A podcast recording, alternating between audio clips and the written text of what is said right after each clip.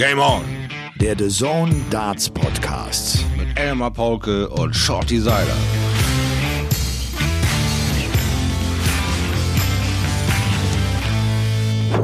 Ladies and Gentlemen, es ist 23.06 Uhr. Es ist Montag, der 12. Oktober. Das World Grand Prix Finale ist gerade zu Ende gegangen und Gerben Price gewinnt tatsächlich seinen dritten Major-Titel. Er kann zum ersten Mal den World Grand Prix gewinnen. Er wird seiner Favoritenrolle gerecht und er ist die neue Nummer zwei der Welt. Er verdrängt den Weltmeister Peter Wright von Weltranglistenplatz Nummer zwei. Und äh, Ladies and Gentlemen, äh, es ist zum ersten Mal der Game On The Zone Darts Podcast. Und darüber freue ich mich sehr. Und natürlich auch, dass der Schleifstein da ist. Thomas Horty sein. Was, was flunkerst du denn so? Willst du mit mir flirten oder was? Äh, nein, das nicht. Aber natürlich ist es auch nicht spurlos an mir vorbeigegangen, die Entenpelle, die mein Körper erfasst bei diesem neuen wunderschönen Namen, den wir da haben. Game On, der Dazone Darts Podcast. Das Ja. hat doch was. Ich das war ja so ein Projekt Anfang, mal sehen, offenes Ende und so langsam, aber sicher findet es Anklang.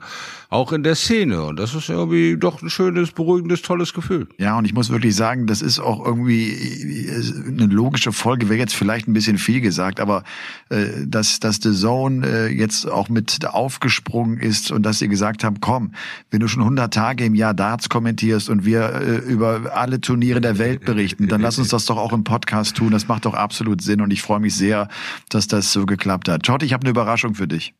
Oh, verdammte Tat. Jetzt Wir, ich aber wirklich, wir haben äh, hier einen Gesprächspartner da. ah, The Cube, er The Cube müsste- ist da. Und ich muss jetzt mein Mikrofon kurz zu ihm rüber. Äh, pass auf, der Cube, der sitzt vor mir. Ich zeig dir das mal. Ja. Hi. Der hat, der hat die Maske auf, der hat Halsschmerzen, der, Oh. äh, der, der hat Schnupfen, der muss jetzt auch gleich ins Auto und ab noch nach Hagen. Der hat noch was vor Oha. sich. Ja. Aber äh, ich habe gedacht, Überraschungsgast, warum denn nicht? Ja, natürlich. Und wenn es doch so pra quadratisch praktisch gut ist, Ja. das werden wir nie wieder so wie heute kriegen. Ja, er kann dich nicht hören. Du kannst, ne, ja, weil das technisch jetzt in unserer Situation hier nicht möglich ist. Ähm, Ich äh, hab gedacht, René, der jetzt glaubt, er müsse noch was zum World Grand Prix sagen. Vielleicht äh, als kleiner Einstieg, René, äh, du hörst den Podcast ja regelmäßig und äh, du weißt, dass Shorty ein Ninja Warrior als Kind war. Der hat sich äh, verbuddelt im Sand und der hat Luft über den Strohhalm bekommen.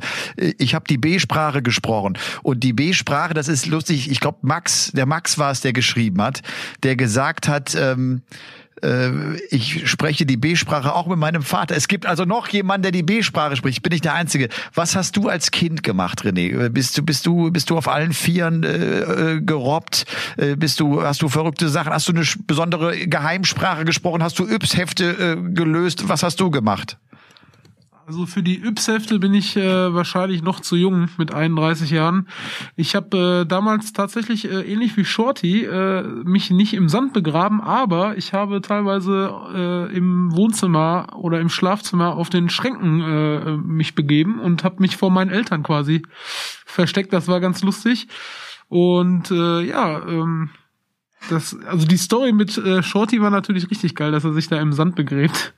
Das war schon extrem nice, ja, muss man sagen. Und äh, bei uns in der Jugend gab es damals die Löffelsprache. Bei uns hieß das anders. Also ich habe das nie gekonnt, aber ich hatte einige Kumpels, die sich dann mit der Löffelsprache unterhalten haben. Was genau ist die Löffelsprache? Wie, wie, wie geht die? Du, du musst wie ein Löffel oder musst ein Löffelchen liegen und dann sprechen oder was? Nee, das ist ähnlich auch, glaube ich, dann wie die B-Sprache. Da werden so ein paar äh, Vokale ausgetauscht. Äh, ich weiß noch, Voulez-vous, Voulez-wie, Voulez-va, irgendwie, also das ist ganz komisch. So wie bei euch mit der B-Sprache. Wulle wer? Keine- Wulle wo? Keine Ahnung. Wulle, Es- Wulle, was ist denn bei euch Es los? macht überhaupt keinen Sinn. Es macht überhaupt keinen Sinn. Herrlich, herrlich. Nein, aber bei der B-Sprache habe ich direkt Tools zugesandt gekriegt, Apps, wo man da anständig seinen äh, Satz reinsammeln kann oder schreiben kann und dann wird es in B-Sprache übersetzt. Na, Bein. Das ist kein Da Scheiß. Baska Banda Boch, wo Bohlen nicht dicht war Baserbein. Ach, der Wahnsinn. Ich glaube, er hat irgendwas gesagt mit, das kann doch wohl nicht wahr sein oder Ich so. glaube es ist nicht auch. so, dass ich übe. Ich glaube so ist es auch. nicht. Es ist nicht so, dass ich übe. Aber es gibt tatsächlich Apps für die B-Sprache. Das ist ja Wahnsinn. Ohne Scheiß. Geht das mal, ja geht mal ein Wahnsinn. bisschen stiften. Ey. Geht mal ein ein bisschen suchen, ihr lacht euch tot. Ja. René, du, du musst auf die Autobahn.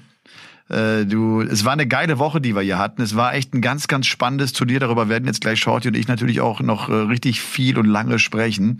Äh, was war so dein Highlight? Was, was, was war so der, der, der coolste Moment? Kannst du den sagen? Ja, ich fand das äh, extrem nice, dass dann auch äh, Gavin Price nochmal das 164er Finish da zum Abschluss äh, des Spiels äh, gebracht hat. Äh, das war eine gute Sache.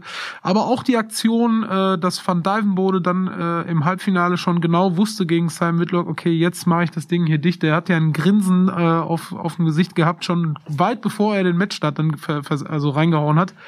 Und Price war natürlich gestern auch im Halbfinale äh, nach dem äh, nach dem Halbfinale im Interview sehr, sehr emotional und das sehen wir bei ihm auch wirklich sehr, sehr selten. Deswegen hat man sich da, glaube ich, auch gefreut, dass man ihn so ein bisschen auch von der anderen Seite mal kennenlernt. Das war heute Abend übrigens im Finale, finde ich, eine brillante Idee der Kollegen von Sky Sports England. Großes, großes Kompliment, die Familie live zu schalten. Und man hat ja auch gemerkt, wie ihn das berührt hat, den Gervin Price. Das ist echt, das ist echt schön, ihn so zu erleben, weil der, weil der so eine harte Schale hat irgendwie, ne, weil er ja so ein Kraft Bolzen ist, wo du das Gefühl hast, der, der, dem ist ja alles wurscht. Nein, dem ist ja, nicht alles wurscht. Das ist seine Family genau und ist, ja, das ist echt schön. Ich, ich, ich bin auch so ein Emotionsmonster. Ich mag das, wenn irgendein super Trick auf dem Spielfeld funktioniert und man die, man die äh, Familie direkt im Anschluss sieht, wie die abgehen, wie die steil gehen, wie die miteinander kommunizieren. Das ist so emotionsgeladen. Und dann hasse ich immer den Regisseur, der zu schnell weggeht. Ja, zu schnell wieder weg von dem Anhang und schnell den, den, den Sportler zeigen und der Anhang geht völlig steil. Und da hat, äh, ist noch keiner so richtig drauf gekommen, dass man auch die mal mit einblenden kann, weil dann sieht man eigentlich, wie sehr die ganze Familie in dem Sport ist, wie sehr sie das alles mitträgt und auch diese, wie wir immer wieder sagen, 270 Tage auf Rolle irgendwie mitgeht und dann da zu Hause sitzt und mitfiebert und sich einen Tod freut, äh, dass er das Ding geschafft hat, ist doch brillant. Und dass sie da mal ein bisschen dann äh, natürlich an seiner harten äh, Schale rumschrauben können, ist doch großartig. Also geht da gar nicht ja. besser. Ja, und ich habe es äh, natürlich auch genossen, äh, das äh, zu sehen, ähm, dass er das gar nicht so realisiert hat, aber auch dass er so ein kleines äh, Fable hat für Dinge, äh, so ein kleines Monk-Syndrom. Ja, er hat irgendwie seine beiden Flaschen Wasser hintereinander gestellt, dahinter sein Case, dann den schön den Bubbel in der Sitte. Dann hat er gleich als allererstes gesagt, Mensch, ihr hättet ja mal ein bisschen aufräumen können. Guck dir doch mal an, wie die Kisten da rumliegen. Das gibt's da überhaupt nicht. ja, das Ding ist so kalkweiß, da hängt ein Bild an der Seite, wahrscheinlich genau ausgemessen. Die Kisten sind durcheinander. Und er macht sofort wieder den Monk und sagt, Mensch, Mittel, hör mal, ist ja ganz schön und gut, dass du bis ein Uhr wach bist, aber die Kisten müssen doch vernünftig liegen. Ja, der, der hat irgendwie so eine ganz andere Spleen-Denke. Der ist total ehrgeizig, fokussiert auf seinen Sport und absolut fanat in seine Familie. Und das ist eben dieser Leidenspunkt, den viele auch schon vor ihm angesprochen haben. Dieses Wegsein von der Familie ist eine Katastrophe. Du machst einen Riesengewinn, fühlst dich trotzdem irgendwie hm, nur halb da und dann passt so eine Videoschalte natürlich wie die Faust aufs berühmte Auge. Ne? Ja, ist absolut cool. Der René steht schon, der ist jetzt in den Startlöchern. Ja. Äh, René, dir, dir eine gute Fahrt. Du hast äh, gesagt, viereinhalb Stunden, wenn es gut läuft. Bleib gesund vor allem. Ich habe so ein bisschen Sorge, dass du morgen flach liegst. Ja, ich werde versuchen, so schnell wie möglich nach Hause zu kommen und äh, ein bisschen äh, besser, also dass es mir besser geht. Aber eine Sache habe ich noch an Shorty. Ich hoffe, dass du den äh, Elmar am Donnerstag hier so ein bisschen am Practice Board schleifst und ihm mal ein paar Teilchen noch beibringst. Ja, ich war ja nicht äh, ganz so faul. Ich habe euch beide ja doch die Woche über das eine oder andere Mal beobachtet und habe meinen kleinen Ehrgeizling Paulke natürlich total steil gehen sehen. Und dann ist auch klar, als jemand, der Darts professionell verkauft, ich habe irgendwas im Hinterkopf von äh, geh auf Cube Darts, äh, kriegst du die der Stars, hast du natürlich auch den Pauke gerade auslaufen lassen und ihn dazu gebracht von 26 eine 45 als gegeben anzunehmen. Das ist doch schon ein Schritt nach vorne in die richtige Richtung. Also natürlich wird der Hund geschliffen, bis er endlich äh, gerade ausläuft. Ich freue mich drauf. Du, ich habe seit nächste Woche geht's ja. Auch Schaut, ich habe seit gestern einen neuen Rhythmus im Wurf. Ich werfe viel viel ah. weicher, gar nicht mehr wie so, gar nicht mehr so hektisch und angestrengt. Und ich habe, das ist ein geiles Gefühl, auch wenn ich noch nicht äh, die die 100er, 140er in Serie werfe, aber ich, ich ist ein geiles Gefühl. Ich kriege ein Gefühl und und auch dieses, äh, wenn du an Höhe gewinnen willst, dass du dann ein bisschen mehr Druck wirst. Ich kann mit dem Druck variieren. Ich kann mit dem Druck so ein bisschen spielen. Und das, äh, ja, das, herrlich, da, da freue ich mich tierisch drauf. Ich merke wirklich, ich merke jetzt so, jetzt kriege ich so ein bisschen, äh, ein bisschen Touch. Genau, du gehst jetzt weg von dieser Nummer, du musst irgendwie hart werfen, um da anzukommen. Du hast mehr Gefühl jetzt für die Nummer. Du kannst mit dem Druck, wie du selber sagst, Höhen einstellen. Jetzt geht's nur noch um diese Feinjustierung und eben eine Triple 5 auch einfach mal anzunehmen als Triple 5. Du bist ja auf der richtigen Linie. Es ist ja alles gut. Bau dir nicht weitere mentale Hürden, sondern mach daraus eine 135 und dann ist die Sonne auch schön. Also äh, dieses ganze Spiel neu durchdenken und du hast eine Milliarde Ansätze schon gehört, eine Million Motivationsdinge schon gesehen und äh, wenn du selber beim Austesten merkst, Mensch, ich brauche gar nicht so draufpfeffern, ich kann einfach mal versuchen, ein bisschen mit Zielen, so ein bisschen mit Gefühl, ein bisschen mit Druck und äh, den vielleicht auch am Ende noch mal mehr rausschnipsen, dann geht er noch ein Zentimeterchen höher oder wenn ich auf 60 werfe, steckt er genau dazwischen, brauche ich auf dem Flightziel, dann ist er im Doppel. All diese Kleinigkeiten, die einen dann auffallen, bedeutet aber auch, du musst da ein paar Stunden vor verbringen. Vor absolut, absolut. was tun. Aber ich habe trotzdem äh, mir vorgenommen, ich, ich will jetzt zumindest mal eine Wurftechnik leben und an den Tag legen, äh, mit der ich theoretisch alles spielen kann. Ich, also weiß ich, ich weiß ja, ich, ich nochmal, ich will ja, hat ja nichts mit Profi oder was. Ich will ja einfach nur gucken, wie, wie gut ich werden kann jetzt in, in ein paar Monaten. Aber ja. darum habe ich das jetzt nochmal umgestellt und du hast genau recht. Ich habe gestern Vormittag anderthalb Stunden lang, ich habe mir war es völlig wurscht, wohin der Dart fliegt. Ich wollte nur diesen neuen Rhythmus verinnerlichen und habe mhm. permanent nur diesen Rhythmus geworfen. Und anfangs hatte ich echt das Gefühl, ich, ich muss aufpassen, ich kriege den Dart gar nicht bis zum Board. Doch, ich kriege ihn bis zum Board. Ich muss cool bleiben. Ich muss einfach cool bleiben. Hast du ja. heute, hast du heute das Live-Video gesehen, das ich mit René gemacht habe auf, auf Instagram? Nee. Nee, das haben wir nicht hingekriegt. Pass auf, ich muss, ich muss dir jetzt was erzählen. Hm. Der Cube ist ja ein alter Verkäufer, ne, mit seinem Laden und der hat ja diese enge Verbindung zu 180. Die sind ja. jetzt auf mich zugekommen und die wollen, die haben mir angeboten, dass es einen, den äh, Elmar Paulke Dart geben wird. Ja, was habe ich dir vor Jahren schon gesagt? Vor Jahren halt dir schon gesagt, du musst mal mehr daraus machen. Da gibt's Leute, die würden, wenn du einmal Pauke 501 sagst, dann hast du sofort dein Dartset. Ach nö, ach Quatsch, ich rede ja nur drüber. Ich sag, irgendwann wirst du infiziert sein. Und jetzt haben wir, weiß ich nicht, 15 Jahre auf dem Buckel mit der Sport. 15, 17 ja. Jahre. Ja. So, und jetzt wirst du so langsam aber sicher immer mehr involviert in diese ganze Szene. Du hast durch deine Ideen, wie ich die Leute vorstelle, wie komme ich näher ran an die Burschen, umgesetzt zu Elmar, Bizi, Elmar, äh, Elmars äh, Social Popo Club, all diese ganzen verrückten Sachen, die du dir hast in der Pandemie einfallen lassen, kommt jetzt auf dich zurück, indem du immer mehr von der Bande reingezogen wirst. Dann mach doch mal selber, hier sind ein paar Darts. Übrigens, hier habe ich noch ein Shirt für dich. Ach, hier, Mensch, wir machen mal ein Gewinnspiel. Ach, wir könnten doch noch mal hier und wir könnten doch noch mal da.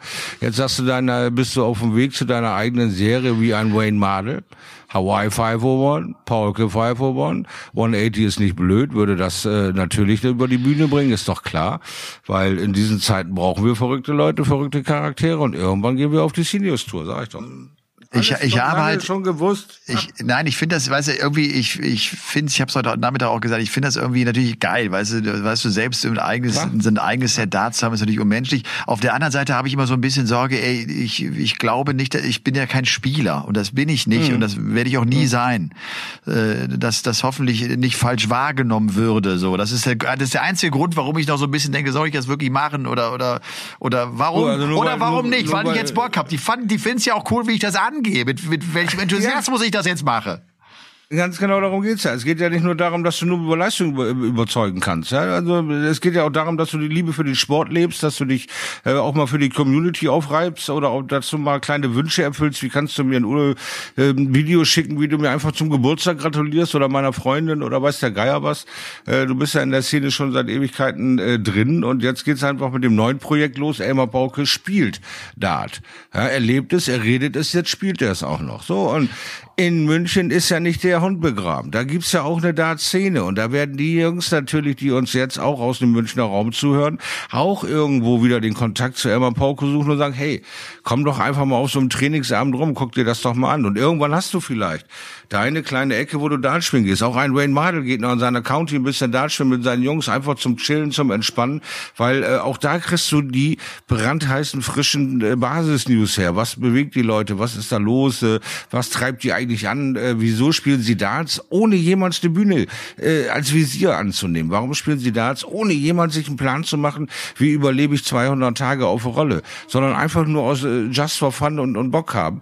Und wenn das eben dein Antrieb ist mit deinem dann ist aber der Neid groß, weil wer hat schon sein eigenes Darts ja. im gefährlichen Amateurbereich? Was das Coole wirklich ist, mich schreiben immer mehr an, die sagen, du mhm. fixt mich mit dieser Idee an, ich spiele inzwischen auch wieder jeden Tag. Ich hab, will jetzt ja, auch wissen, was los ist. Und das finde ich echt geil. Ich sehe es nicht nur bei meinen Kindern, die auch plötzlich wie verrückt spielen und die spielen so, so unglaublich gut, die beiden Knirpse. Äh, äh, aber äh, ich bekomme es als auch bei, bei einigen mit, die die, die Dartsübertragung verfolgen und die einfach Lust haben zu spielen. Und das, das finde ich cool. Und dann glaube ich, dann kann ich auch vielleicht jemand sein, der auch helfen kann, jetzt bei all den Erfahrungen, die ich sammle, kann ich, glaube ich, wirklich helfen denen, die jetzt neu anfangen. Was für ein Set Darts soll ich holen? Ich probiere gerade so viel aus. Ich habe auch heute noch mal drei, genau. vier Sets äh, neu probiert und äh, ich kann aber, glaube ich, meine Erfahrungswerte dann schon weitergeben, ohne dass ich jemand bin, äh, der einen 95er Average spielt auf, auf der Bühne. Weil wir eben ganz genau von den Dingen reden, was du reinsteckst, kriegst du auch wieder raus. Wenn du es eben als Hobby betreibst, dann betreib es als Hobby, hab aber Spaß dran. Erwarte nicht, dass du Neuner wirfst, erwarte, dass du 18 bis 21 Darts wirfst. Da gibt's auch eine Liga für. Da gibt's auch Gegner für. Da gibt's auch eloquente Leute, mit denen du dich unterhalten kannst. Wir haben da keine Hierarchie von, was weiß ich, wenn du einen 45er Schnitt wirft, ist so blöd, um aus dem fahrenden Bus zu winken. Sowas gibt's nicht. Es gibt keine Assoziationen dabei. Du hast keinen körperlichen Vor- oder Nachteil, aber du hast eine ganz neue Art und Weise, Leute kennenzulernen mit einem Hobby, was dir eben so viel bringt und einfach nur Spaß macht. Äh, wenn du aber einer bist, der eher vom Ehrgeiz zerfressen ist und eben eine Auberginenfarm eine Auberginenfarm sein lassen willst, dann geh ans Board, trainiere, werd besser, finde deinen Rhythmus, nimm die positive Energie und geh auf die Tour. Aber du kannst auch einfach nur Dart spielen um des Dartspielens willen. Das ist doch, ne, genau diesen Enthusiasmus versuche ich ja immer wieder an den Tag zu legen, zu sagen, hey, guckt euch mal an, wie die da spielen. Das ist völlig crazy. Das hat nichts zu bedeuten, dass ich das jemals könnte oder dass das mein absoluter Endanspruch ist, sondern die rocken meinen Sport wie die Wahnsinnigen und treiben das in Superlativen, da fällt dir nichts so ein. Aber was in den Tagen jetzt passiert ist, es sind immer mehr Superlativen und immer mehr krasse Abstürze wo einfach mal gar nichts passt bei den Leuten, die dir gewohnt zwei Jahre lang schon da oben ein Vortanzen auf der Bühne. Auf einmal treffen die keinen LKW. Ja. Wo kommt das her? Lass uns, lass uns mal Ist vielleicht den World Grand Prix Shorty äh, Schritt für Schritt durchgehen und lass uns vielleicht beginnen mit Gabriel Clemens. Nach mhm. Max Hopp er ist der zweite deutsche Spieler, der sich für den World Grand Prix qualifizieren konnte. Er war jetzt der erste, ja. der eine Runde dort gewinnen konnte. Er hat die Sechs ja. der Welt Nathan Aspinall bezwungen. Der hat nicht sein A-Game gespielt, das haben wir alle gesehen, macht aber überhaupt nichts. Er hat ihn geschlagen. Die musste erst mal knacken Richtig. und Aspinall scheint ihm irgendwie zu liegen. Er hat dann gegen Jeffrey de Swan äh, nicht das gespielt, was er kann. Man hat aber auch vielleicht gesehen, so eine komplett andere Grundsituation. Plötzlich sind Erwartungen da. Du denkst, ach, den de Swan, der hat Schwankungen, schwankende Leistungen Leistung gehabt zuletzt, den kann ich jetzt packen. Er hat ihn nicht gepackt. Er hatte diese eine Chance im zweiten Satz zum 1 zu 1, einen Dart auf Doppel 12. Mhm. Ich glaube, wenn er den trifft, könnte das, wird das Match ganz anders laufen, aber dann äh, ja. es hätte, hätte Fahrradkette, hat er halt nicht getroffen. So ist es im Darts. Und dann war es 2-0 und da war es auch schnell vorbei. Ja, Leider Gottes ist das so. Und bei Gaga ist es einfach, die Entwicklung ist noch lange nicht abgeschlossen, lange nicht äh, vorbei. Der gute Punkt ist auch diesen Sprint von Espinel. Team Target, Gaga und Espinel drin, ist natürlich ein gewaltig größerer Sprung, als Gaga ihn gemacht hat. Aber auch die Firma Target gibt ihm keinen Grund, sich vernachlässigt zu fühlen. Also er ist in einem guten Potpourri an Topspielern, hat noch eine Riesenentwicklung vor sich und lernt jetzt Step by Step, wie das funktioniert. Was für ihn wirklich, wirklich schade war nach diesem 2 zu 0 Espinel, habe ich einfach ihn als Favorit Favoriten äh, gegen Jeffrey des ja, auch äh, völlig äh, äh, abseits dieser ganzen äh, Ranglistenpositionen, sondern für mich war Gaga der, der ganz klare Favorit in diesem Spiel und er konnte diesem Spiel einfach nie seinen Stempel aufdrücken. Irgendwie hat Deswan von Anfang an das Gaspedal erwischt und es ging nur in diese eine Richtung, wo man mit Abfangen beschäftigt war, wo man mit Kontern beschäftigt war. Man hatte seinen sein, sein Spielplan nicht aufziehen können, alles ging irgendwie in die Hose und auch knappe Fehler waren dabei, äh, kleine Ungerechtigkeiten, weil das Board wieder einen Pfeil ausspuckt, etc. etc. Äh, das kommt ja immer an, äh, nicht äh, alles von irgendwo her, sondern das sind so Sachen, die ineinander greifen. Das haben wir auch heute Abend eben gesehen bei dem Finale, da können wir noch später drauf, da gab es auch so zwei, drei Knackpunkte, die einfach super selten passieren und dann passieren sie alle hintereinander weg und dir bricht so ein, so ein Run einfach wieder so vor die Füße, ohne dass dein Gegner groß da was für tun muss. Wir und das sind so die Sachen, die Gaga eigentlich passiert bei, bei waren. Er hatte nicht so die äh, richtigen äh, Probleme, sondern sie sind einfach so passiert die Fehler. Zack, ja. waren sie da und dann waren die Lecks weg und die Sets weg und dann stehst du da. Mensch, wo genau ran das dran gelegen? Da würde er sich mit seinem Mentalcoach noch ein bisschen auseinanderpropeln und das Spiel analysieren, aber so viele Superfehler habe ich da nicht gesehen. Ja. Gut, genau, war irgendwie äh, weder vom Scoring ja noch von den Würfen auf die nee. Doppel jetzt die besonders starke Leistung, aber genau, nee. die Partien hast du, die hat vielleicht auch gerade Gaga Clemens jetzt in der Phase, von der er selbst sagt, ah, so richtig gut läuft's irgendwie gerade nicht. Ähm, es gab so viele Überraschungen. Die erste Runde ist vorbei und von acht gesetzten Spielern sind sechs raus. Und es erwischt auch den Weltmeister Peter Wright, der gegen einen verdammt gut aufgelegten Ryan Joyce mit 0 zu 2 verliert, der ihm immerhin das einzige klassische Whitewash-Leg verpasst. Also äh, Peter Wright kommt nicht rein und, Roy, und, und Joyce checkt. Autsch. Absolutes Ouch, weil was für ein trauriges WM-Jahr für Peter Wright. Was für eine Trauerflor muss man ja schon bald für den armen äh, Snakebite anziehen, weil das ist ja ein Irrsinn. Da wird er auch noch dieses Jahr überrannt in der Rangliste. Jetzt durch diese, äh, diese wunderbare Leistung von Gervin heute Abend hat er das auch noch einstecken müssen. Also Peter Wright muss sehr, sehr viel mental aushalten und kann sich einfach nicht ansatzweise so frei entfalten in seinem Weltmeisterjahr, wie es viele, viele vor ihm getan haben, weil er kaum Turniere bekommt, kaum Spielpraxis bekommt, kaum Normalität bekommt. Ja, also es ist, nichts fühlt sich irgendwie so an, wie, wie man es gewohnt ist und alles ist neu für jeden. Auch für Peter, Weltmeister hin oder her. Es ist eine völlig andere Saison. Eine völlig neue Saison. Wir haben heute die 73 top kämpfend und sehr, sehr sportlich auf diesem Finalbühne gesehen, der hinterher auch sagt, Mann, ich bin enttäuscht von mir. Hätte ich ein bisschen mehr was auf Reihe bringen können, hätte ich, hätte ich. Ja, aber du bist in so einem Finale gewesen. Das wird ihm zehn Minuten später klar, ja. Und er hat eine tolle Leistung abgeliefert mit Luft nach oben.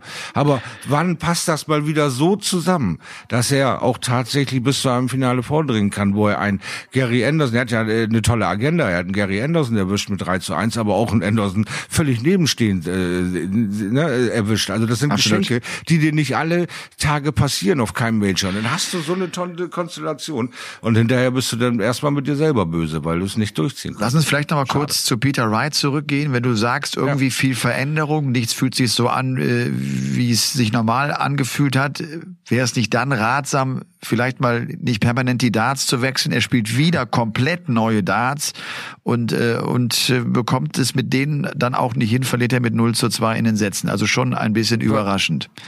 Vergleich das mit Van Gerben. Vergleich genau das mit Van Gerven. Er ist Weltmeister geworden. Aufgrund seines Wechsel, Wechsel, Wechsel, Wechsel, Wechsel, Wechsel ist er Peter Wright Weltmeister geworden. Hat sich einen Tag vor dem Finale für diese Darts entschieden und spielt damit ein Sahne-Game und kommt durch. Hätten auch ein paar Orangene sein können mit grünen Tupfern. Ja, es hätten auch äh, zwei Schnapper und ein Flieger sein können. Weiß der Teufel, was ihm hätte einfallen können. Er hat's gemacht. Es war eine großartige Nummer aber dann gehst du als Gewohnheitsmensch nicht aus deinen alten Schuhen. Dann gehst du jetzt nicht, das sind jetzt meine Darts für immer und immer und immer. Nein, tust du nicht. Das siehst du auch bei Van Gerven, wie der kämpft und kämpft und kämpft, um mit anderen Darts irgendwie klarzukommen und sich nur bei seinen alten Leisten wohlfühlt. Aber das dann auch nicht auf die Kette bringt gegen einen super auftrumpfenden Simon Whitlock. Geht der ein wie eine Primel. Passiert nix, egal wie geil er sich an seine Darts erinnert, an seine Ruhmzeiten mit seinen alten Darts erinnern wollte. Das hat mental nicht gereicht.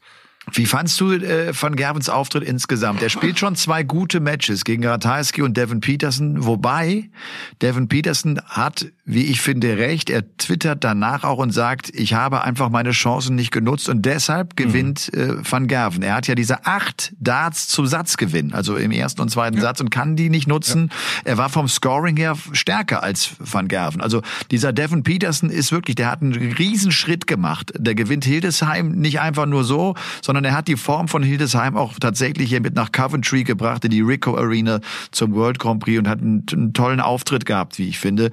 Und dann kriegt Van Gerven das 0-3 gegen Whitlock und es geht wirklich, es geht gar nichts. Also oder ja doch, es geht gar nichts. Für seine Verhältnisse, diese Dominanz. Ja. Und ich finde, wenn du ihn jetzt auch nach den Siegen im Interview äh, erlebst, er hofft immer, dass es jetzt aber, dass es jetzt wieder Klick gemacht hat. Aber es hat nicht Klick gemacht. Es, es hat's noch Nein. nicht.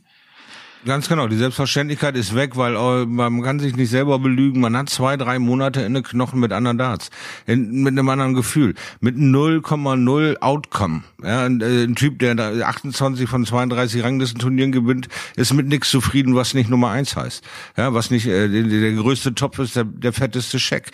Das ist aber auch sein Anspruch, um sich selbst zu motivieren, immer und immer und immer wieder. Du musst ja auch kontinuierlich Leistung abliefern. Und jetzt haben wir alles, was 2020 ist, in, in vier Monaten Monaten zusammengefegt und jetzt leiste, jetzt tu, jetzt mach, klick, los geht's. Das ist nicht so mal eben gemacht. Deswegen haben wir ja so wunderschöne Ergebnisse mit Leuten aus dem 100er Bereich, aus dem 70er Bereich, aus dem 40er Bereich, die da reinbrechen in die Phalanx, weil dieses Klick, schalte an, so, wir sind jetzt wieder alle in einer Bubble und machen unser Ding. Das heißt noch lange nicht, dass du dich wohlfühlst. Das heißt noch lange nicht, dass dein Kopf funktioniert, nur weil du es wieder darfst.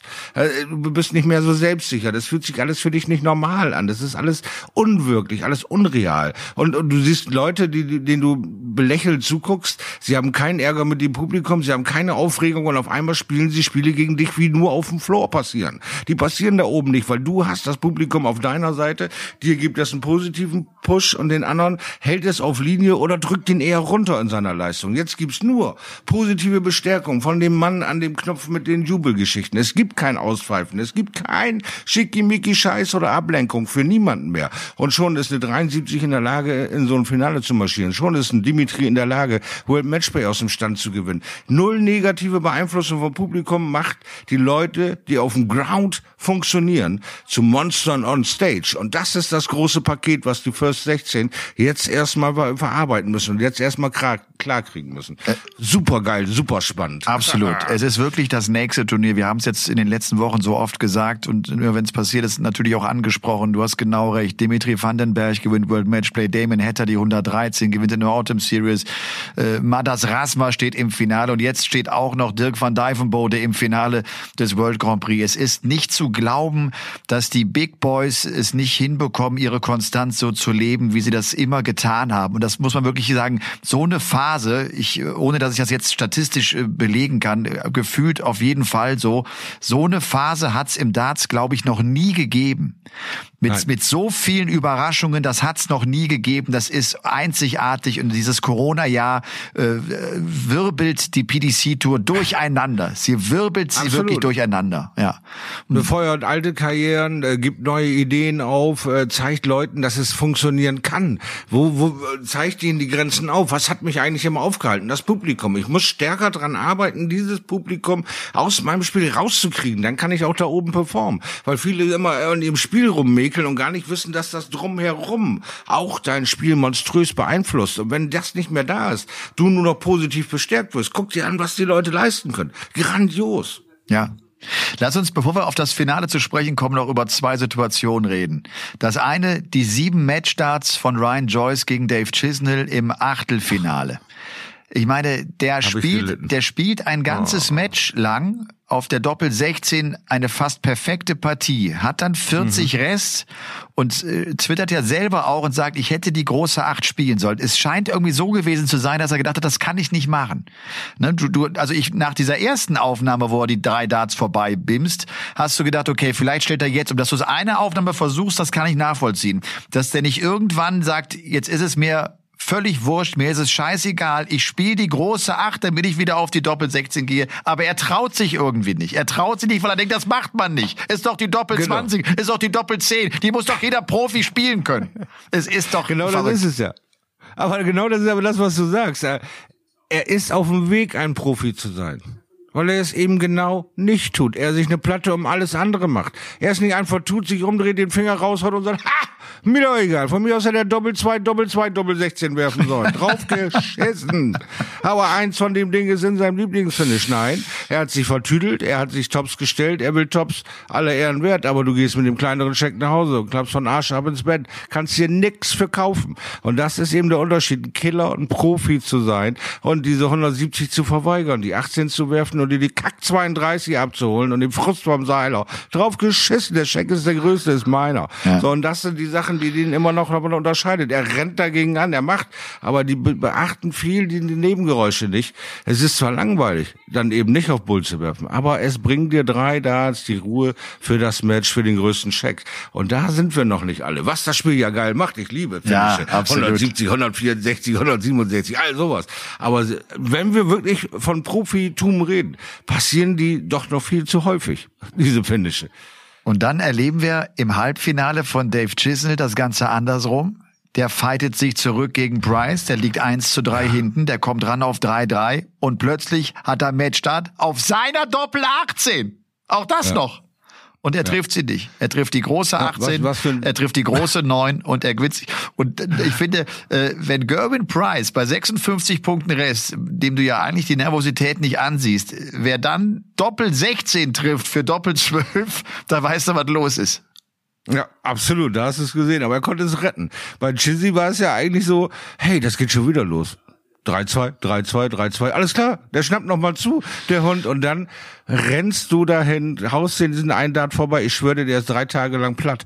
Der ist vom Kopf her platt, der bestellt sich immer nur noch Chicken Döner und wenn ich den fünfmal am Tag esse, ich will nicht mehr nachdenken. Ich will keinen Fehler mehr machen. Ich gehe jetzt nur noch mit dem linken Fuß durch die Tür, weiß der Geier. Der muss mental so platt gewesen sein, weil die ganze Zeit hat das funktioniert. Und ausgerechnet gegen Gervin Price geht das Teil nicht rein. Was meinst du, wie lange der über diesen Dart nachdenkt? Das ist ein Wahnsinn. Aber Chizzy hat mal wieder gezeigt, auch Tote geglaubte spielen besser, äh, dass er auf lange Strecke die Nerven behalten kann, dass er viele Dinge im zweiten Anlauf gewonnen hat. Respekt vor seiner Leistung, kann sich auch gratulieren nach long time. Und ich, wieder ein Halbfinale. und ich finde Respekt vor seiner Moral, vor seinem Kampfgeist, mhm. nie aufzugeben. Der hat ja Hildesheim schon gut gespielt, war Halbfinale. Der scheint auch mhm. jetzt wirklich wieder äh, nach vorne zu kommen oder besser zu spielen. Und dass ich der, ich glaube, dass dieses Turnier ihm dabei auch helfen wird. Auch wenn das natürlich bitter ist. Du hattest Matchstarts, du ne, wäre wär Finale gewesen. Er hat ja. ja. im letzten Jahr im Finale gestanden, aber das war cool. Äh, Shorty, äh, Simon Whitlock, Halbfinale gegen Dirk von Divenbode. Hast du sowas schon mal gesehen? Simon Whitlock, hast du schon mal gesehen, dass jemand so ein Tempo rausgenommen hat auf diese Art und Weise? Der, ich dachte zwischendurch, der parkt jetzt am Bord, bevor die Darts rauszieht. und, äh, und ganz extrem und völlig verrückt wurde es ja, als es die Pause gab, die beide von der Bühne gehen. Dann haben sie ja eigentlich ihre Practice Darts und der Whitlock kommt so spät auf die Bühne, dass er gar keinen Practice Dart kriegt. jetzt mal ganz ehrlich. Er hat sich jetzt, er hat ja, irgendwie. Er hat sich selber gefickt. Sagen es einfach mal so krass. Er hat sich damit selber rausgenommen. Simon Whitlock ist eigentlich ein Typ, der sowas nicht braucht, der sein Spiel spielt und, und sein Ding macht. Und der versucht es über diese Taktik, über Verschleppung des Spiels langsam, um den äh, Gegner rauszubringen, hat er sich selber ein Ei gelegt mit. Und als er das erkannt hat, war er schon lange tot über den Zaun. Aber jetzt gib mir a break. Du, halt du schlägst ja. die Nummer eins der Welt mit 3 zu 0 ja. in den Sätzen. Du spielst Halbfinale gegen die 73 der Welt und hast den Fahrplan. Jetzt nehme ich das Tempo mal richtig raus. Ja, spinne ich denn? Also weißt du, wir, wir, wir haben, nicht, wir haben Gerwin Price jetzt vor dem Finale ja. gehört, Interviews mhm. mit und äh, zusammen mit äh, Dirk von Dijvenbode. Der Price sagt, ist mir völlig wurscht, was der spielt ich spiele gut und wenn ich gut spiele, gewinne ich. Also der, der mhm. guckt gar nicht. Also ich meine, diese Herangehensweise. Ich gehe heran, ich treffe auf Dirk von Divenbode, ich bin erfahrener, ich, ich habe viel mehr gewonnen in meinem Leben, ich stehe in der Rangliste weiter vorne und dann komme ich hin und denke, ich müsse ihn raus, also nicht, nicht an mich denken, was mache ich jetzt, um zu gewinnen? Ne? Ich will, ich spiele gut, sondern ich versuche ihn schlecht zu machen, um zu gewinnen. Ja. Ist die völlig falsche Denkweise, wenn du mich fragst. Ja, also für dieses Spiel hat es nicht funktioniert. Das, das, das kann, das kann vielleicht Spiele mal so ein, das kann mal ein Plan B sein. Also wenn du spielst und ja. du merkst, es läuft gar nichts, fange ich an und nehme Tempo raus. Kann ich sehr, sehr Richtig. gut nachvollziehen. Ne? Also, Richtig. aber der ist doch so gut, dass er doch denken muss, ey, ich schlag Dirk von Divenbode, wenn es normal läuft. Ja, aber was du doch gesehen hast, ist, dass genau er nicht daran glaubt, dass er so gut ist, dass er das tut, dass er sich noch einen Plan B ausdenkt, diesen Quatsch anfängt und dann verpasst, den Cut zu machen. Zu sagen, das können wir so nicht weiterspielen, das bringt mich raus, bringt ihm den Erfolg, damit sollte ich aufhören. Ähm, ich kann diesen Jungen äh, im Halbfinale A über meine Erfahrung schlagen, ich kann ihn aber auch noch zusätzlich stressen, indem ich das Spiel langsam mache. Aber dann muss ich auch ständig 140er abliefern. Dann kann ich nicht so, so einen Blödsinn spielen und so viele Chancen dann auslassen und mich so in die Ecke drängen lassen. Natürlich sind das ähm, auch die Fragen gewesen, wieso sind eigentlich deine Spitzen die einzigen Diamantspitzen? Ja, weil es dann doch am Ende wieder fünf Prozent der Spieler nervt, wie das Board aussieht. Das sind wieder kleine, leichte Vorteile. Es geht nur darum, wie komme ich in deinen Kopf. Ja, und diesen Versuch, äh, Dirk van Dijvenbode so damit äh, aus, äh, aus dem Tritt zu kriegen, den wird er bereuen wie die Pest und den werden auch seine Berater bereuen wie die Pest. Aber er hat äh, alles gegeben, um irgendwie in dieses Finale zu kommen, aller Ehren wert. Nur gereicht hat's vom Spielerischen her nicht. Hätte er mal einfach laufen lassen, aber hinterher weiß man alles besser. Ja, das Hätte er es einfach laufen lassen, wäre das Ding gegangen, aber so Plan, der mal völlig in die Hose ging. Auf jeden Fall eine, ziemlich sehen, alles immer perfekt eine ziemlich teure Idee. Äh, 30.000 für die Halbfinalteilnahme, 50.000 für Finale, 110.000, wer weiß, äh, für ja, so, den Sieg. Wenn man so die letzten Wochen sein Portemonnaie dann anguckt, also prall gefüllt war das nicht. Also das hat schon geschmerzt, das ja. hat schon wehgetan. Ja. Das äh, sind auf andere Verhandlungsbasen dann. Ich bin Nummer sieben geworden oder ich habe das Ding gewonnen. Ne? Und ich fand, äh, dass Van Dijvenbode mit dieser Situation gerade anfangs, als als der Whitlock da äh, wirklich, der hat das, das, das war ja unfassbar, wie der da ausgebremst hat. Da ist der ganz schön gut mit umgegangen. Der, der hat ganz kurz mal gedacht, ich reg mich jetzt auf, aber hat den Gedanken schnell verworfen und hat's verdammt gut gehandelt. Ich meine, der spielt mhm. dann plötzlich zum ersten Mal ein Major Halbfinale. Der spielt's gegen Whitlock und dann da, da ist etwas passiert da bin ich mir sehr sicher, damit hat er überhaupt nicht gerechnet. Der hat nicht gedacht, mhm. jetzt kommt der Whitlock auf die Bühne und nimmt so eine Fahrt raus, damit er mich rausbringt. Damit hat er 100 pro Null gerechnet. Das war ganz kompliziert für ihn. Und äh, ich glaube, so der, der brauchte so ein, so, so ein paar Minuten. Wie gehe ich jetzt damit um? Was, was mache ich damit? Und ich meine, äh, was René äh, eingangs gesagt hat, diese, dieses letzte Leck, wo er, wo er merkt, wo er nur noch ein Grinsen hat, weil er genau weiß, was passiert. Er spielt 152, weil Doppel 16, Triple 20, Triple, er spielt nur 100 180 und der grinst so, er steht immer grinsend ja. da und genießt das. Was für eine schöne Szene.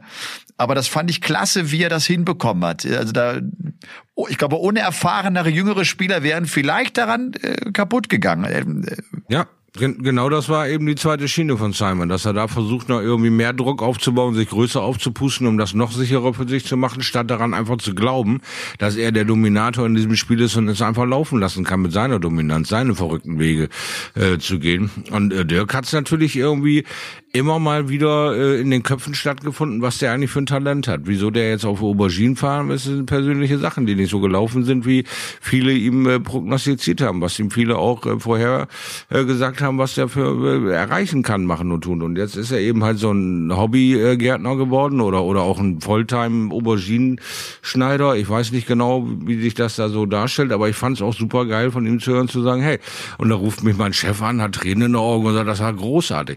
Und das natürlich natürlich auch so ein Feedback, wo du dann kriegst, ehrliche, harte Arbeit, die du machst, dann kriegst du ein bisschen Erfolg, schraubst deine normale Arbeit runter, um deinem Hobby mehr Raum zu lassen. Aber nicht jedem schmeckt das, nicht jedem macht das Spaß, nur reiner Dartsprofi zu sein und nichts anderes zu machen. Wir sehen es auch an James, der seine Hobbywerkstätten immer noch hat, aber damit auch Geld verdient. Wir sehen es an den Leuten, dass sie irgendwie doch den Tag verbummeln wollen, um ohne immer nur auf dieses Board zu werfen. Und ähm, das ist doch eine tolle Sache, dass ich damals, als ich äh, immer besser wurde, habe ich äh, Fulltime gearbeitet und, und, und nebenher immer aus vollem Enthusiasmus Dart gespielt. Und ähm, je besser man dann wurde, je weniger hat man mit, mit Fulltime-Arbeit zu tun, weil das andere einen mehr in Beschlag genommen hat, aber man, die Leistung wurde nicht dementsprechend höher. Es war immer auf einem Level geblieben. Also gibt auch viele, die einfach mit dem Mix leben. Arbeiten ja. und dann gehe ich eben Dart spielen auf Weltklasse-Niveau. Ja. Lieb, liebe Grüße an Steve Beaton. Ja. Ja, oder an, auch an Nico Kurz, ja. der ja auch noch eine ja, keine Anstalten macht, irgendwas zu verändern, der da erstmal so beidseitig seine Karriere sucht und wenn er Bock hat, geht er mal fünf Jahre Dart spielen, holt sich da die Kohle zusammen, um seine eigene Firma dann aufzumachen und brät das Leben dann so durch. Auch ja. in Ordnung. Ich habe mich heute hingesetzt und ich habe irgendwie mir so ein paar Stichpunkte gemacht, World Grand Prix, weil so unglaublich viel los war. Äh, es gab, oh ja. es gab noch zwei coole Dinge. Das eine war das Match von Joe Cullen gegen Johnny Clayton. Ich habe selber nicht damit gerechnet, dass die beiden ein derart gutes Ding da hinlegen. Ey, haben die auf Doppel gespielt. Die hatten Ende mhm. des vierten Satzes beide eine Doppelquote von über 70 Prozent. Und das bei diesem Turnier. War das ein geiles Spiel? Hat das Spaß gemacht? Und war das intensiv? Und war das gut? Und dann auch noch zwei Kumpels. Die beiden teilen sich oft das Hotelzimmer. Die, die, die kennen sich gut und geben es sich bis ins letzte Leck, Entscheidungsleck des Entscheidungssatzes. Und Kallen gewinnt und äh, hat großen Spaß gemacht.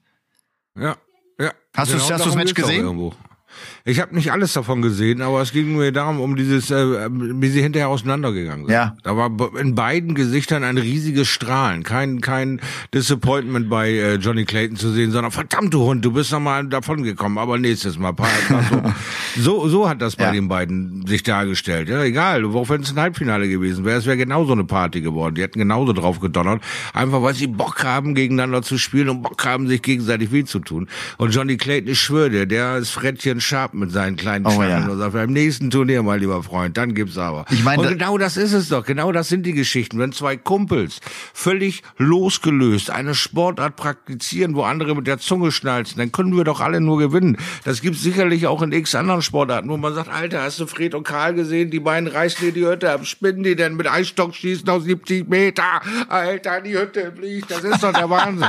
Und du bist einfach dann nur ein Fan. Und sowas liebe ich, wenn sowas zusammenkommt, wie zwei völlig verschiedene Charaktere, wie einer aus Wales und einer aus England sich zusammenpacken und sagen, komm, scheiß die Wand, dann sollen die sich doch in die Köpfe hauen, wir hauen uns hier an Bord einer. Und dann geht das ab wie eine Mark. Ja. Und du genießt diesen Sport, diese Liebe zu diesem Perfektionismus und diese Leichtigkeit, dann mit dem Lächeln eine 10.000 Pfund Niederlage wegzustecken und zu sagen, wir sehen uns in 14 Tagen, Baby. Geil. Ja. Geil. Und das war ja auch, war auch eines dieser Comebacks. Ne? Clayton dreht das Ding äh, nach 0-2 ja. äh, Satz Rückstand und, und gewinnt es fast noch. Und dann Gary Anderson. Das habe ich bei, wie, wie oft haben wir den World Grand Prix jetzt kommentiert? 15 Mal.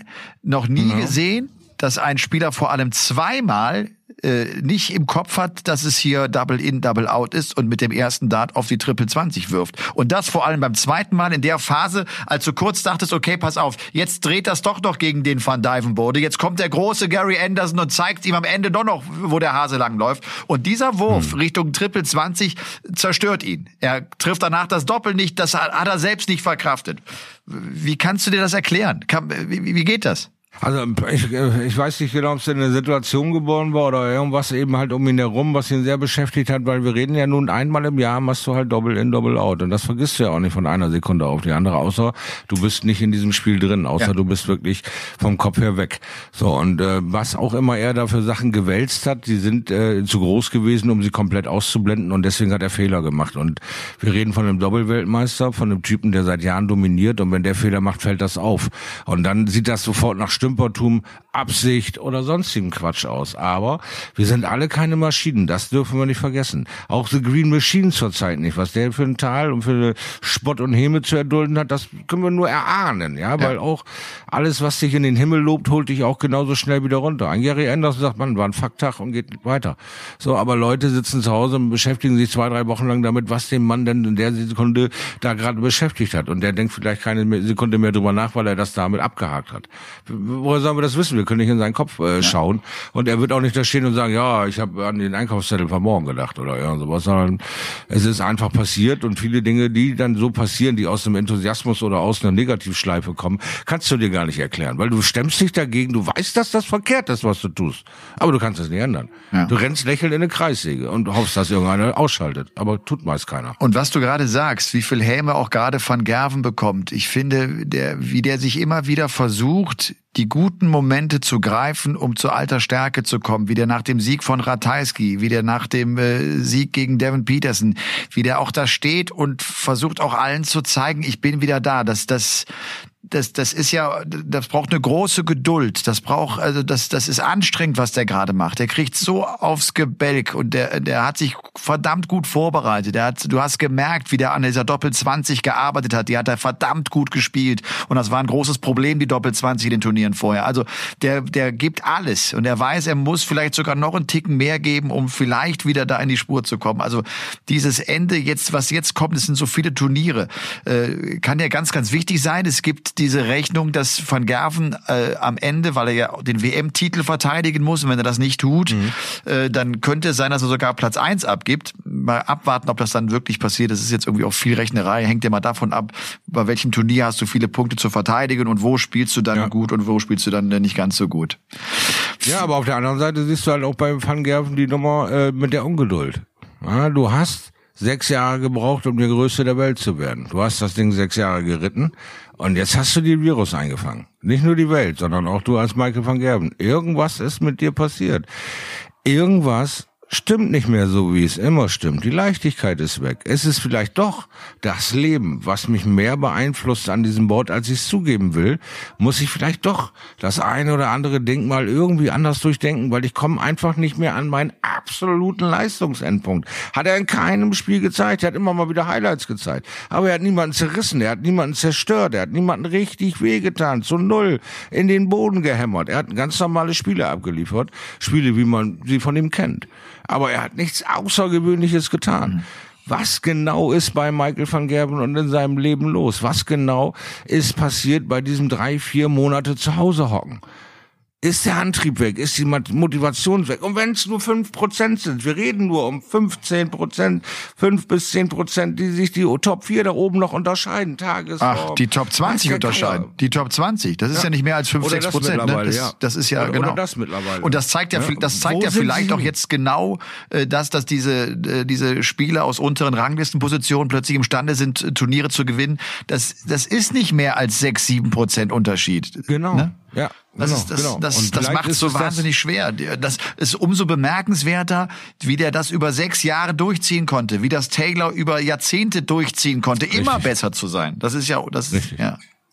Ja, und jetzt sind wir aber auch an so einem, so einem Punkt, was kannst du eigentlich noch tun, um noch genauer zu werden? Alles andere kommt ja jetzt tatsächlich so, so einem maschinellen Ding äh, äh zufolge. Du musst immer 180er produzieren. Du musst immer in der Lage sein, nach neun Darts irgendein Finish stehen zu haben in dieser Upper-Class-Geschichte. Nicht mehr nach zwölf Darts äh, den Übergang zu schaffen. Nein, der, der muss jetzt schon nach äh, quasi äh, neun Darts musst du den Übergang in den Finish-Bereich oder tief äh, unten in, in, in den 100er-Bereich sein. Äh, äh, unter 100 sein, äh, damit du da konkurrenzfähig sein. Und das muss dir mindestens in einem Spiel vier, fünf Mal gelingen ja, weil dann die Konkurrenz genauso stark ist. Und wenn du das irgendwann nicht mehr mit dieser Selbstverständlichkeit hinbringst und sechs Jahre lang äh, quasi damit nie ein Problem hattest, musst du einfach anfangen, sich zu hinterfragen, was stört mich eigentlich? Weil an Bord kann es das nicht sein. Ich habe sechs Jahre lang fast Perfektionismus gezeigt. In jeder Situation, wo einer völlig über sein Limit gegangen ist, konnte ich ihn stoppen oder noch toppen oder eben halt selber zerstören, indem ich ihn von Anfang an ins Gras beißen lasse. Wo ist das hin? Was genau ist da passiert? Das sind große, große Fragen, die nur Michael van Gerben für sich selber durchkauen kann oder aufarbeiten kann. Was genau da hakt oder zappelt, keine Ahnung. Vielleicht hat er ja auch ein Farbenproblem. Denn äh, ich glaube, er kann diese Fragen noch oh. nicht beantworten. Ich glaube, ja. wenn du weißt, woran es liegt, kannst du daran arbeiten. Das viel, viel Schlimmere ist ja, dass du selber nicht genau greifen kannst, was dein Problem ist. Und, das Und jetzt müssen wir über die Charaktere von Michael reden. Ist er ein Typ, der sich helfen lassen will, oder ist das eher ein Typ, der sagt, ich brauche kein Mentaltraining? Habe ich alles selber gemacht. Ich habe mit so einem Typ nicht gearbeitet. Ja. Na, kommt da irgendwann der Stein ins Rollen in deiner Birne und sagst, hey, ich probiere den einfach mal aus. Ich meine, gut, die Socken halten, ja die was. Socken halten noch, die, aber die hatte, ja. die hat er bald wahrscheinlich über den Oberschenkel gezogen, weil er. Knickerbocker. das Finale des World Grand Prix. Gervin Price gewinnt es am Ende mit 5 zu 2 in den Sätzen. Äh, Dirk von Dijvenbode sagt später im Interview, dieser zweite Satz hat mir enorm wehgetan. Da hat er diesen einen mhm. Bouncer und er kann ihn nicht gewinnen. Und dann kommt er ja nochmal ganz gut in die Spur. Aber dann finde ich Price auch echt verdammt gut. Wie der auch dann hinten das 100, dann spielt er sein einziges High-Finish auch mal zum Schluss. Also da ist er schon zur Stelle auch und macht das 5-2 ja, genau. dann klar genauso wie du das Lächeln bei Van Dijvenbode äh, gelobt hast gegen Simon, wo er wusste, jetzt geht's, weiß es auch ein Gervin Price, jetzt geht's, jetzt ist er gebrochen, jetzt ist der Knoten da. Und bei äh, Dirk waren es eine Verkettung unglücklicher Umstände, die er selbst herbeigeführt hat. Er startet dieses Comeback und dann fallen ihm die Darts vor die Füße. Dann beschäftigen sich natürlich die Gedanken darum, Mann, was hätte, könnte, wenn jetzt. So, und dann, dann wird es immer schwerer mit diesem Set-Modus. Und diese Fehler hat äh, äh Gervin Price ihm ab abgetrotzt, weil er immer mit konstant aufgewartet hat. Hier eine 160, da eine 160, hier eine 160, immer wenn es wehgetan hat, kam auch die 180 dabei. Und dann war es für ihn in meinen Augen irgendwann äh, klar, das Ding verliere ich nicht mehr. Auch wenn ich noch ein Set verliere, ist kein Problem. Aber das Spiel, das verliere ich nicht mehr, weil so richtig mit Vollgas und dieser extreme Jubel war nach zwei Sets vorbei. Ja. Danach war eine gewisse, ein gewisser, yo, das mache ich, Jubel. Das, ja, yeah, und weiter. Und der nächste Schritt. Und der nächste Schritt. Und er war auch weder laut noch irgendwie Dinge. Er hat einfach ein Foto gepostet, wo er seine Darts in der Hand hält und schreibt, one more. Und das sagt alles. Ein noch. Einen muss ich noch und dann können wir reden, feiern und Spaß haben. Vorher könnt ihr mir alle mal auf meinen Rücken gucken. Ich war überrascht, dass Dirk von Dijvenbode so enttäuscht war über seine Leistung. Ich fand, ich fand das Match gar nicht so schlecht von ihm. Aber er war ja wirklich im Interview extrem enttäuscht und sagt, es ist nicht kein Problem, dass ich verliere. Das ist überhaupt, also ich, ich habe schlecht gespielt. Ich habe diese, die Situation im zweiten Satz äh, nicht gehabt und dann, dann war das 4-1 am Ende halt zu viel. Da, du gewinnst dann keine vier Sätze nacheinander mehr gegen Price auf dem Niveau, Nein. auf dem der gerade unterwegs ist. Da war das Ding Nein. Äh, wahrscheinlich entschieden. Und ich finde, er hat einen tollen Satz gesagt Auf die Frage, Mensch, äh, du hast deinen Traum hier gelebt, da sagt Dirk van Dijvenbode, nein, nein, du lebst ja nur dann einen Traum, wenn es unrealistisch scheint, dass du das erreichst. Ich habe immer gewusst und immer gedacht, ich wäre imstande, Finals zu spielen und bekomme es jetzt erst hin. Also das ist kein Traum gewesen, sondern das war für mich immer Realität. Coole Aussage. Ja, ist, Coole Aussage. Ja, das ist, das ist absolut äh, das, was man hören will von so einem Kerl, weil wo kommt denn das her? Das Selbstvertrauen hatte ich schon immer. So, jetzt passt aber die Zeit dazu. Jetzt passt der Umstand dazu. Jetzt passt das Turnier dazu. Und jetzt kann ich mal abliefern. Und jetzt könnt ihr alle mal gucken. Den Traum lebe ich, wenn ich so eine Scheiße bei einer WM baue und den letzten Tag da reinzwiebel. Dann habe ich den Traum gelebt. Aber bis dahin erwarte ich einfach, dass diese Dinge passieren, weil ich aus einem verdammt guten Stall der Holländer komme. Der ist ja genau in dem Alter, genau genau in der Range, genau mit seinen Verrücktheiten und Techno-Ding, noch ein bisschen Overdose sogar, geht noch seine eigenen Wege.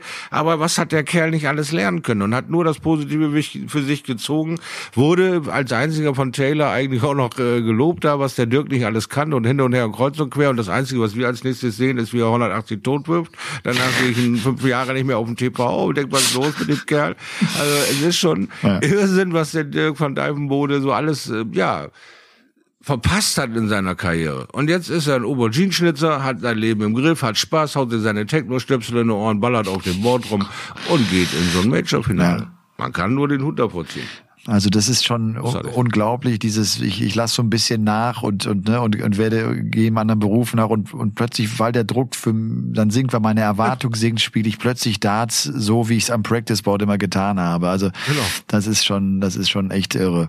Und Gervin Price, Mann, der ist froh, jetzt nach Hause zu fahren. Das, nochmal, das war so süß und das, du merkst, wie nah dem das geht. Der, der könnte ja weinen, wenn er seine Töchter und seine Frau da sieht, oder? Und, ja, äh, also es ist äh, und dabei, der große äh, Silberrücken, ja, hat jetzt Money gemacht und jetzt will ich nach Hause, jetzt will ich meine Weiber knutschen, nichts anderes. Jetzt kommt der Papa mit der fetten Beute nach Hause, morgen gehen wir mit Prince, Little Princess bisschen Shopping, Shopping machen, weil ich habe noch zu tun am Wochenende. Aber jetzt sollen auch alle meine beiden Mädels zu Hause oder drei vielmehr davon partizipieren und da ist der Stolz wie Bolle, da ist er noch viel stolzer drauf, dieses große, große äh, ja Paket nach Hause gebracht zu haben wie ein neuer Titel und äh, äh, als als alles andere. Ja, er kannte vor seinen äh, sechs Augen Augen der Mädels bestehen und einen Titel holen. Das ist grandioses Selbstwertgefühl. Ja. Und die Kleine, das ist ja wohl geil, ne? Sagt er, das ist so das ist der kleine Teufel hier. Die geht, die geht nachts um eins ins Bett und ist aber trotzdem morgens fit in der Schule. Die scheint Energie für, für drei oder vier zu haben.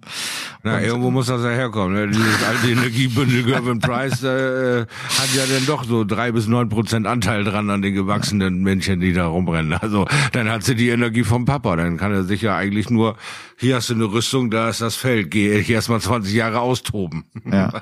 Gehen wir zum Rugby. Aber sag mal, das ist doch irgendwie kurios, dass Price jetzt auch gar nicht in, bei den Playoffs Premier League Finale ist. Ich meine, wir werden das ja, wir werden das ja beide zusammen kommentieren. Ne? Das ist, finde ich, also das, das ist so schade, dass man diesen Playoff-Abend so rausgerissen hat. Also das war ja so der Lauf von Durant auch jetzt. Und Durant hat jetzt ein paar ja. Niederlagen erlebt. Der ist weit weg von dem, was er da an diesen Premier League Abenden äh, von Milton Keynes gespielt hat. Äh, also ja, der Spagat ist wahnsinnig weit. Ja, stimmt. Durant, ja. Wright, Anderson, mhm. Aspinall. Das sind die vier, die wir am Donnerstag ab 20 Uhr dann äh, live auf The Zone äh, begleiten werden. Und äh, Durant gegen Aspinall und ich hoffe, ich sage das jetzt richtig. Und nee, das ist falsch. Durant Anderson und Wright Aspinall. Ich hoffe, ich erzähle jetzt keinen Quatsch. Das kann auch falsch sein. Glaubt, schaut vielleicht besser äh, selbst nochmal nach.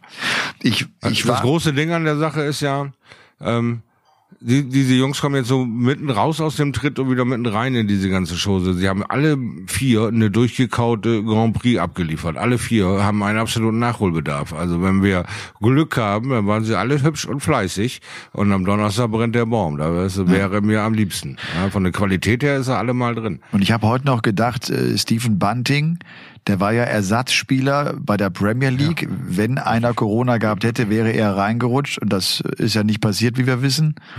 Nee. Oder war das beim, jetzt bin ich gerade ein bisschen durcheinander, Shorty. Was ist denn mit mir los? Oder war das bei den World Series Finals? Nein, das war schon mal der Premier League, ne? Und dann kommt er jetzt hier zum World Grand Prix und ist positiv getestet und äh, ohne Symptome und, äh, Ohne Symptome? Beide. Beide ohne Symptome. Adrian Lewis Was und Bunting ohne Symptome.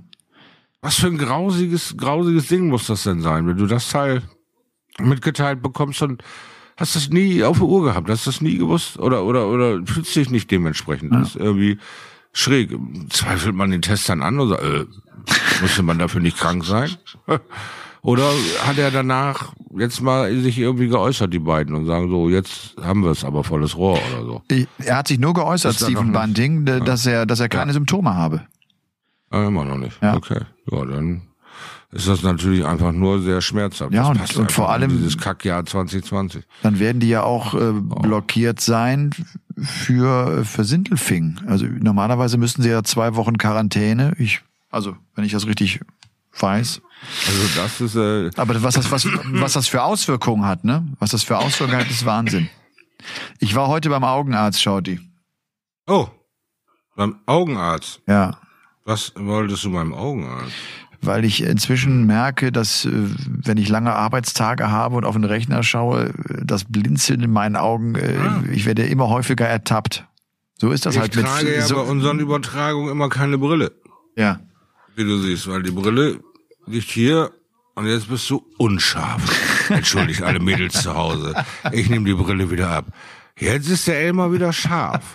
Ich, ich habe quasi irgendeine altersbedingte Verbesserung meiner Augen. Alles, was nah an mir dran ist, ist super scharf ohne Brille. Ui. Aber alles, was ab einem gewissen, ich würde sagen, so Meter 50, Meter 80, ist dann äh, unscharf und die Kanten verschwimmen und so weiter. Dafür brauche ich dann wieder eine Brille.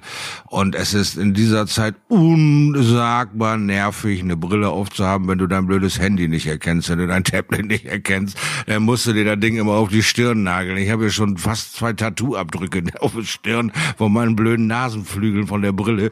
Oder du haust sie dir oben in die Haare. Dann benutzt aber kein Make-up für die Haare, wie heißt der Schmutz, äh, Brisk, Haarwichse oder, oder Gel oder wie der Kram auch immer heißt, klebt dir natürlich auf die Scheibe wie verrückt. Das heißt, du hast den ganzen Tag Nebelsmog. Also ein Brillenträger zu sein, ist nicht einfach, wenn man dabei auch noch alt wird. Und das war heute echt albern bei diesem Augenarzt. Äh, Ich bin da, da, da wird zunächst die Weitsicht gecheckt und dann stellt sie das ein. Ich habe echt, ich erkenne ein paar Buchstaben, aber auch nicht alle. Und dann sagt, dann sagt irgendwann dann diese, diese Assistentin da, sagt sie, na ja, gut, drei von vier ist schon in Ordnung. Also das ist fast, ist fast 100 Prozent. Ich sage, das war's jetzt oder was? Und dann kam, dann kam der Augenarzt und das fand ich echt komisch. Das, das geht mir sonst gar nicht so. Da kommt dann der Arzt rein, der hat den Mundschutz logischerweise, der hat noch irgend so eine, so eine Arbeitsbrille. Ich weiß übrigens nicht, wie der aussieht. Wenn ich den jetzt irgendwo sehen würde, ich wüsste nicht, wie dessen Gesicht aussieht. Gerade ich, ich müsste ihn an der Frisur festmachen, die eher hässlich war. Das war so eine Föhnfrisur. Also das, das ist, fand ich echt schräg. Und ich, ganz ehrlich, ich glaube, wenn ich einen Geschäftspartner oder äh, einen treffen würde, würde ich mal ganz kurz die Maske absagen und sagen, guten Tag. Ich, Ja. ne? Macht schon Sinn, ja. Naja. Entspannen Sie sich, ich träufel Ihnen jetzt was in die Augen. Ja, natürlich, ich habe volles Vertrauen zu Ihnen. Ich kann Sie auch erkennen. jetzt noch. Äh, geben Sie mal eine Phantomzeichnung. Hm, Der war irgendwie so nichtssagend. so weiß. Weiß nicht. Aber er hatte eine Brille auf. Oh Mann. Und eine beschissene Frisur.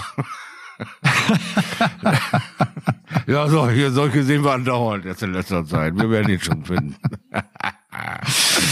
Nein, Oh nein, Mann. brutale Nummer, Augenarzt. Äh, wie gesagt, ja, ich warte noch auf meine frisch anvisierte Brille. Ja. Ich hoffe, dass sie dann jetzt auch die nächsten Tage mal kommt, weil äh, mittlerweile wird's echt nervig. Du kannst dir nicht vorstellen, in wie vielen Situationen du diese verfluchte Brille zum Teufel jagst. Du suchst deinen Schlüssel, du stehst vor diesem Schloss im Halbdunkeln und findest dieses blöde Schlüsselloch nicht, weil das wieder zu nah dran ist. Dann, oh, dann äh, nimmst du dein Handy und du siehst und, und strengst dich an, machst deine Augen groß und merkst, hast du Brille wieder auf, mal Ding wieder auf die Stirn. Also ey, das hat ein Gewaltpotenzial, das kannst du dir nicht vorstellen. Dass diese Brille noch lebt, ich weiß nicht, wie sie das schafft, aber irgendwie ist sie noch da. Ich habe Montag 12 Uhr Optikertermin.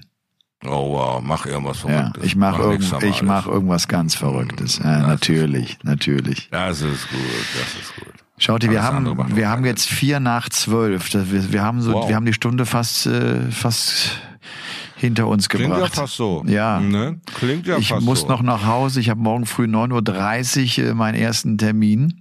Hm. Und äh, ich wollte eigentlich noch ein paar Darts werfen, wenn ich ehrlich bin. Ja, natürlich. Natürlich. Und ich habe ja leider Gottes äh, nächste Woche meine OP, das heißt, diese Woche kann ich dich noch verprügeln. Ja, Nächste Woche musst du auf Anleitung arbeiten. Aber ich. Da werde ich dann mit links versuchen, dir ein schönes Flugpiercing zu verpassen. Aber Nein, ich, ich bin, ich bin mal gespannt, was du zu meinem Wurf sagst. Ob du noch irgendwas ja. erkennst oder irgendwie denkst, ja, vielleicht, vielleicht sagst du einfach echt, ist gut, üb fleißig. ja, kann ja alles sein. Ne? Ja. Ich sage ja immer wieder, ich war ja immer wieder ein Verfechter für jeder hat seinen natürlichen Schwung und daran wird gefeilt. Der Darts muss sich dir anpassen. Da hast du, du hast ausprobiert ohne Ende. Ja. Da geht es so ein bisschen Vertrauen und ein bisschen darum, was sind deine Goes. Ich habe jetzt Bock, dieses Spiel zu gewinnen gegen Sascha Bannermann. Zack, 2-1 gewonnen. Cool, das ist mein Go. Ich gehe jetzt zu einer Quali und zocke gegen äh, Bunse und äh, Bunse mache ich ein 6-5, verliere das Ding knapp, aber das war mein Go. Also es kommt ja darauf an, was du erreichen willst. Und wenn du eben in einem Pub mal die eine oder andere Runde nicht freiwillig aus deinem Portemonnaie bezahlen willst, dann weißt kann das du, ja auch dein Go ich, sein. Wer weiß.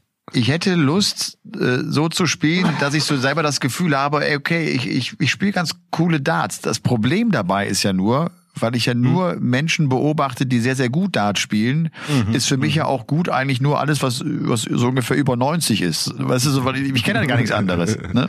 Ja, ich verstehe und schon, das Und da ist mein Problem.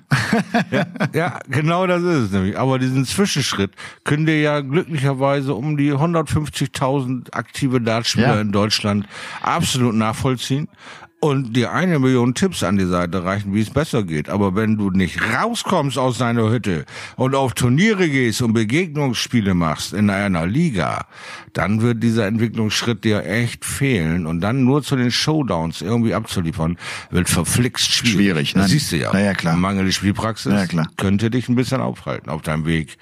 Auf der anderen Seite, du erinnerst dich an Fabian Herz? Fabian ja. Herz kam aus dem Keller. Hm und ja. äh, spielte sich auf die Bühne äh, der European Tour. Unfassbar. In kein Herz. Er spielte sich in kein Herz der damals aktiven Dartsportler. Das stimmt. Nicht in ein einziges. Den kannte kein einziger und dann schlug der ein ums andere. Die, die, die ja. etablierten Jungs, das war echt, das war Ganz gut. genau. Ja. Mit einer Art und Wiese, die unnachahmlich war, ja. die Leute dazu überlegt oder dazu gebracht hat, über ihn nachzudenken. Und zack, hattest du das Spiel verloren. Ja, das war Geile sehr, Nummer. sehr gut. Ja, sehr, sehr gut. Shorty, wir sehen uns Donnerstag. Jawohl. Äh, freue mich, freu mich echt auf den, ja, auf den, auf den Playoff-Abend. Jetzt können wir echt gespannt sein, was mit, wirklich mit den dreien, auch die, die ja. Anderson wird mit keinem besonders guten Gefühl jetzt irgendwie, obwohl er Viertelfinale gespielt hat, hier nach Hause gefahren sein. Wright sowieso nicht und Aspinall auch nicht. Aber die sind ja beide in der ersten Runde raus. Äh, Durant, mhm, Durant, Durant ist auch erste Runde raus. 0-2 gegen Chizzy. Ja, aber auch sehr, sehr deutlich. Also nicht nur dieses 0-2, sondern auch ein echtes 0-2. Da war ja. nix. Ja. Da war nix. Da also, war gar nix. Sehr gespannt. Spannende Sache. Ja. Das, äh, weil alle haben ein bisschen was bei uns gut zu machen. Ja. Das wissen sie auch. Ja? Ich darf ja euch zu Hause äh, wirklich äh, aufmuntern oder äh, euch äh, antreiben, mir ruhig noch mehr zu schreiben. Auch dieses, ich, ich genieße das sehr, wenn ihr mir schreibt, dass ihr auch trainiert. Das, das macht so irgendwie, das, das hat so eine, das hat so gute Vibes irgendwie, weißt du so, das, äh, ja. das ist, ist schön. Und ansonsten, äh, ihr wisst, äh, bewertet uns gerne auf iTunes, äh, drückt den Button für äh, das Abo auf Spotify oder was auch immer und wo ihr es auch immer hört. Es ist schön, dass ihr da seid äh, ja. und ich darf jetzt sagen, schau, die komm gut ins Bett. Ebenfalls. Und äh, du hast, ich habe jetzt noch so 50 Minuten Autofahrt vor mir. Ich ah, verlasse ja. damit jetzt gleich hier die Kommentatorenkabine. Hier ist schon längst nur noch dieser, dieser Balken hier, äh, dieser Monitorbalken zu sehen auf den Monitoren.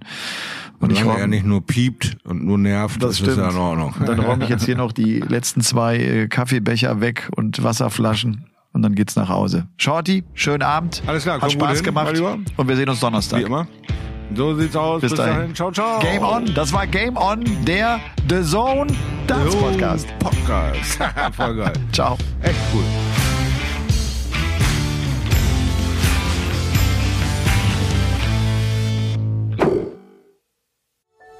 Dies war eine Produktion der Podcast-Bande.